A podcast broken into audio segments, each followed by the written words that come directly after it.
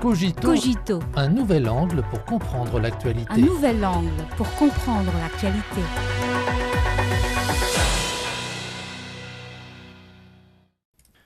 Bienvenue à Cogito.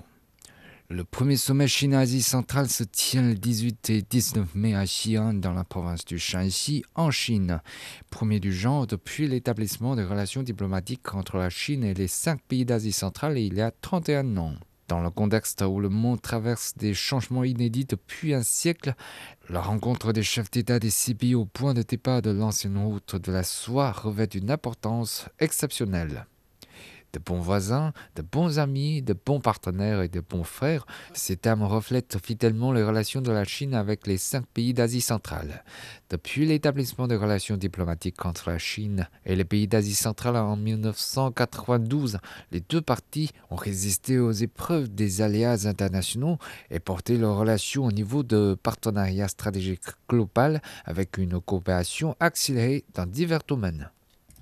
À l'heure actuelle, la Chine et l'Asie centrale se trouvent toutes deux à un stade de développement important. La Chine œuvre à la modernisation à la chinoise, tandis que les pays d'Asie centrale travaillent à un développement accéléré et s'attendent à une coopération renforcée avec la Chine. Dans le même temps, tout confronté à l'impact des changements inédits depuis un siècle, les pays ont un désir plus fort de relever les défis ensemble.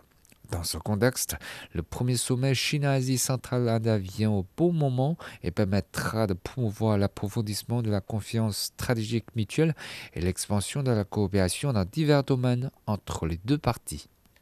Le développement est une priorité absolue pour les pays d'Asie. La forte complémentarité économique de la Chine avec ces pays a créé d'énormes opportunités de développement pour les uns et les autres. En 2022, les échanges commerciaux entre la Chine et les pays d'Asie centrale ont atteint 70,2 milliards de dollars américains, soit plus de 100 fois que le lendemain de l'établissement des relations diplomatiques. Bien que l'Asie centrale soit loin de la mer, comme les amis d'Asie centrale le disent souvent, nous sommes proches de la Chine l'immense marché chinois est notre mer. Aujourd'hui, le gaz naturel d'Asie centrale est acheminé en Chine en quantités importantes et les spécialités de qualité d'Asie centrale sont souvent vendues en quelques secondes sur les plateformes de commerce électroniques chinoises.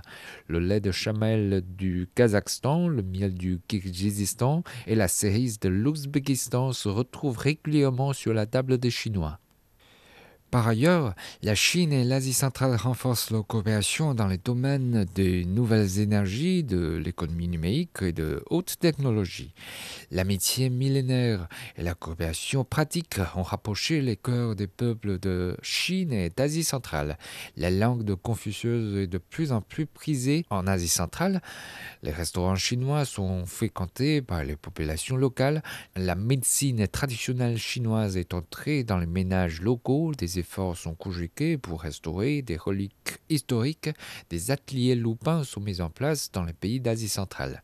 Nombreux sont des exemples des efforts de la Chine et de l'Asie centrale pour promouvoir l'échange et l'inspiration mutuelle des civilisations le long de la route de la soie.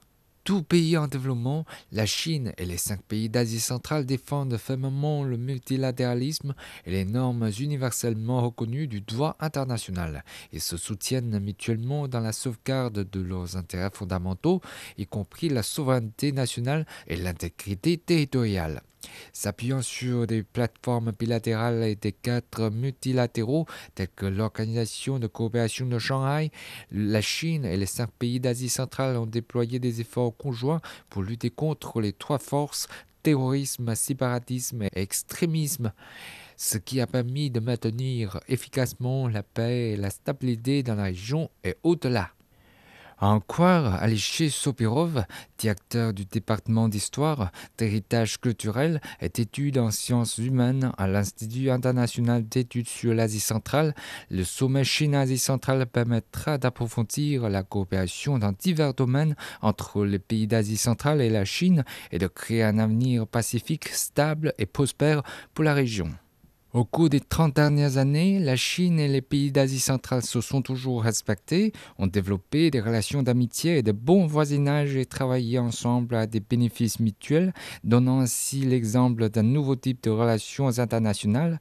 Maintenant, les dirigeants de ces pays se retrouvent à Xi'an afin de tracer la voie à suivre pour le développement futur et construire une communauté de destin Chine-Asie centrale encore plus solide, ce qui inaugurera certainement prochaines 30 années d'or encore plus prometteuses.